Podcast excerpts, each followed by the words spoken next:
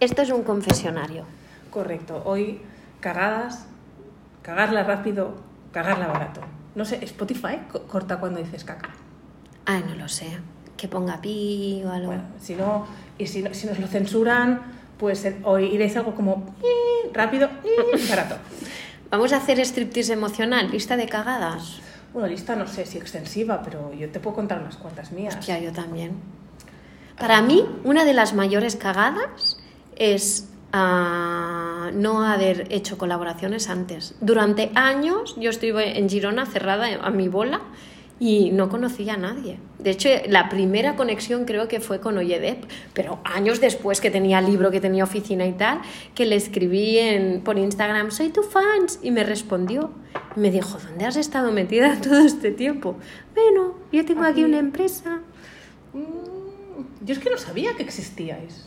Ya. Este es un tema. Eh, no tengo referentes, nadie en mi familia. Bueno, mi, mi- mi tío que era, era, era planchista, eh, él era autónomo, pero yo no sabía que había más gente por ahí. Hay dos mundos, ¿no? Hay los freelance y los autónomos. Pues yo no, no sabía que había más gente, o sea, y la poca gente que, que ubicaba, ¿no? que eran las, era como macroempresas o agencias, y yo me, pensaba que era la única pringada que pagaba el 21% de IVA. eh, en, eh, bueno, de hecho, en aquel momento debía ser menos. Y para mí, Es que los periodistas hemos sido autónomos muchos años haciendo notas de prensa. Yo en mi mundillo, en mi sector sí que se es- llevaba. Claro, el tuyo no. El No. artisteo. Bueno, los artistas, igual que las monjas, son autónomos, ¿eh? correcto, y están en el, el- eh, toreros, eh, están en el epígrafe arte, toreros y no sé qué. Sí, pero es verdad que los artistas es un sector muy precario, muy, muy precario. Entonces, En B. en B, eh, o sea, eh, se dan de alta un mes cada tanto para facturar. En- con cooperativas. Sí, Eso al principio. Entonces, realmente no. mm, realmente no, no era un sector en el que yo pudiera ver espejos. Y es verdad que como hice el salto a otra cosa, mm, no me enteré que había más gente, no había iguales. ¿Y, y cagadas tuyas de esa época? Cagadas mías de esa época. Pues mira, y esto para todo el, todo el mundo que se, dedique a temas de, de creación y tal, que muchas veces establecemos eh, relaciones de marca blanca con otras, con otras agencias, eh, fue no valorarme suficiente. Fue pensar que eso era para toda la vida. Ah, porque eso, bueno, puede ser un camino de crecimiento, pero existen much- muchísimos otros. Y yo durante mucho tiempo estuve atrapada ahí por no hacer comunicación, por no, no trabajar mi propia comunicación, que era muy cómodo.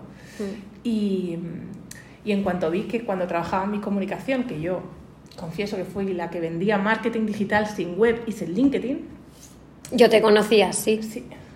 Bueno, tú, cuando tú y yo nos conocimos ya, ya había hecho dos webs, no, una web que no me había funcionado. Que directamente pagué por una web, hubo un problema y ¡uh! desaparecieron. Tan típico. Sí, sí, sí, es algo bastante normal y, y me pasa, o sea, me pasó a mí.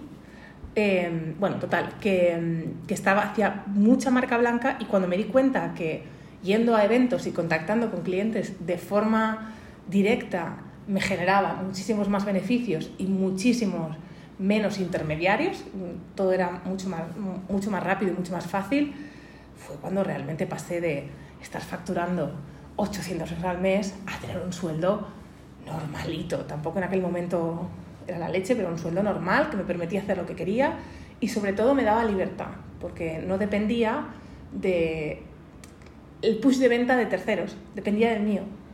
Mónica Galán Bravo tiene una frase muy buena que es algo así como el exceso de humildad genera anonimato.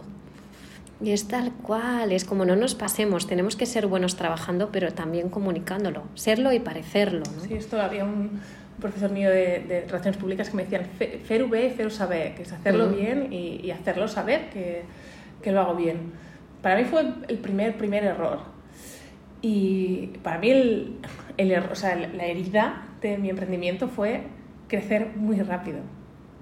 Ah, pasé de, de hacer consultorías para, para diversas multinacionales a que una de ellas me ofreciera a establecer un equipo para formar a las diversas sedes en, Europa, con un contrato increíble, para mí en ese momento era increíble.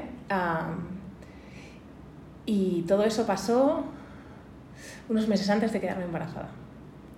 Entonces, eh, bueno, me, vino infinitamente grande. Me vino infinitamente grande. Y bueno, establecí ese equipo, todo bien, pero bueno, no, estaba preparada para tener un equipo de 0 a 4. Eh, no estaba preparada para gestionar eso, no estaba preparada para qué implica gestionar a un cliente internacional. Hmm. Y esta fue mi gran cagada. ¿Ves? Lo que siempre decimos de las palomitas, el crecer demasiado rápido, hay, hay un riesgo de morir de éxito muy alto. Me, me, hace gracia porque tenemos como vidas paralelas, las dos empezamos con clientes muy grandes. Yo estuve 10 años trabajando para el Departamento de Interior o, o cosas así gordotas. Y las dos hemos hecho de todo para que llegue un momento que hemos podido elegir, pero realmente somos personas bastante polivalentes, ¿no? Tú como yo, tanto te monto una nota de prensa como te hago, te bailo un zapateado. a mí, mira, los primeros trabajos freelance que tuve como tal, yo todavía tenía mi, trabajo en la galería y hacía notas de prensa para otras galerías, otros, eh, otros proyectos... Eh, proyectos pues, eh, de estos que se, que se, les llama pues, side projects de, de artistas y tal y me pagaban por eso. Yo para mí todo esto, ¿ves? No ha sido una cagada. Me ha servido, me ha servido mucho. Porque, porque lo he ido sumando y de ahí ha salido una oferta más rica. Es que he hecho de todo. Yo creo que, que el haber hecho de todo lo que me da es ¿no? pues que sé cocinar con todos los ingredientes. O sea, el, ¿no? te puedo hacer una paella, te puedo hacer un cocido porque sé cocinar con todos los ingredientes. Y también creo que hemos hecho de todos porque también nos ha interesado hacer todos. Yo, yo me, me siento profundamente multipotencial, con todo lo bueno que tiene ser multipotencial y todo lo malo, que es que me, me vas a una mosca y me distraigo. Em, pero creo que eso, eso es parte de quién, de, quién somos. Y también entiendo que no todo el mundo tiene esa capacidad, que, que no todo el mundo tiene la capacidad de eh, hacer una nota de prensa y luego, no sé, eh, cosas que yo hacía como montar una feria y luego dos minutos más tarde estar vendiendo una obra y tres minutos más tarde estar hablando con un artista para la creación Entiendo que no todo el mundo está preparado para eso. Está bien que también sea así, pero ah, para mí me nace ser así. O sea... Pero esto condicionará que seas experto o no. Eh, eh, coges un Instagram, la biografía de alguien, experto en, ojo, ¿qué te hace un experto? Lo que hemos hablado en otros podcasts, ¿no? De los años que llevas y, la calle que has pisado. Hoy en día todo el mundo quiere vender cursos online y grupales, pero ¿has pisado calle? Y esto para, para mí, además, yo lo, lo, lo, repito a modo mantra, esto, unos a unos, unos a unos pocos, unos a muchos. Ir directamente unos a muchos es peligroso por el tipo de producto que puedes llegar a sacar, porque si tú no has detectado cuáles son los problemas de tu cliente, es muy difícil que vayas a unos a muchos. Y para eso toca unos a unos. Yo ahora mismo podría hacer unos a muchos y tú mm. alegremente, pero sigo en el uno a uno, en algunos casos, porque me interesa saber qué le está pasando a mi cliente para poder sacar el mejor producto para unos a pocos y unos a muchos. Y de otro lado, porque el uno a uno te da rapidez, te da, no es lo que te decía antes, ¿no? Yo me encantan las consultorías porque hago on y dónde, o sea, es, es el puzzle que tengo que solventar. Y me, me, encanta. Y eso te da que luego sepas qué puede, o sea, cuáles, cuáles son los problemas generales. Sí, sí, yo estoy igual, que con las conferencias, con la universidad, con otras líneas de negocio que tengo, o incluso con inversiones, podría dejar de, de hacer cliente, pero no quiero volverme una académica que no está bajando el barro. Y no, no, no quiero yo siempre digo, admiro mucho a Coopers, pero no quiero ser Coopers. Bueno, que Coopers también hizo, yo lo tuve. ¿Ah, sí? Lo tuve, yo en, en un momento de mi vida fui cajera en Leroy Merlin, en un, poco, un tiempo muy corto de tiempo, un espacio muy corto de tiempo, y coincidió que él estaba haciendo formaciones eh, y éramos igual seis personas en las formaciones en las que él daba. Y era profe de universidad, creo. No lo sé. Admiro muchas cosas de él, pero hay una que tú sabes, que tú la destacas siempre. Ay, ahora no sé. Que no se ha vuelto loco vendiendo ah, cursos online. La coherencia. Correcto. La coherencia da para un podcast, ¿eh? pero esta coherencia de lo que dices, sientes, haces, ostras, lo veo súper alineado en este sentido. Él tiene un fi fijo, él sabe el valor que aporta, tiene su discurso, es fiel a él. Me encanta. Sí, sí, no, no. es una persona que seguramente podría haber vendido todo lo que se hubiera querido en, en grupales, incluso certificando a otros en su método. Y no, eh, él, bueno, de momento, eh, él tiene un producto que sabe que es bueno y chimpún. Y porque le quedan, bueno, si quiere, le quedan años. O se conserva muy bien, o no hace falta quemar todos los cartuchos ahora, ¿no? Es como yo lo pienso, que no tengo ni 40. Ojo, según que vendes, no quemes la marca, ¿no? ¿Errores más de esos que, que tengamos en el bolsillo? Errores, errores. Mm, Mira. Yo... Monté equipo sin unos procesos claros. Ah, ya, yo también. Y este, este, este ha sido mi error reiterativo hasta que alguien me dijo, ah, no, mira, me acuerdo, saqué un curso de Facebook Ads y que es cómo yo los hago, literalmente, porque se me ve a mí haciendo una campaña.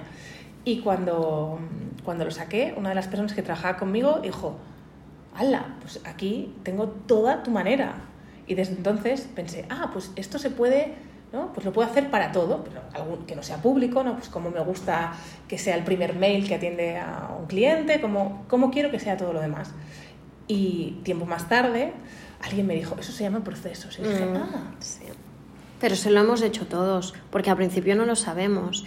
Yo cometí el error de fichar sin quererme y sin creer en mi liderazgo y en esa visión pionera que tenemos los fundadores de empresas. Y buscaba continuamente el consenso, consenso que lo hacía todo más caro, más lento y buscaba la aprobación, eso me desempoderaba y ya, el Sí. final de la película terminó fatal. creo que en, en- en grupos la democracia es peligrosa. Mm. O sea, tiene que haber alguien que al final tome la decisión final. Total. con la responsabilidad de, de- de todo. Yo asumo que si, ah, ¿no? que si este año quiero hacer A y sale mal, la responsabilidad es mía. O sea, Mm.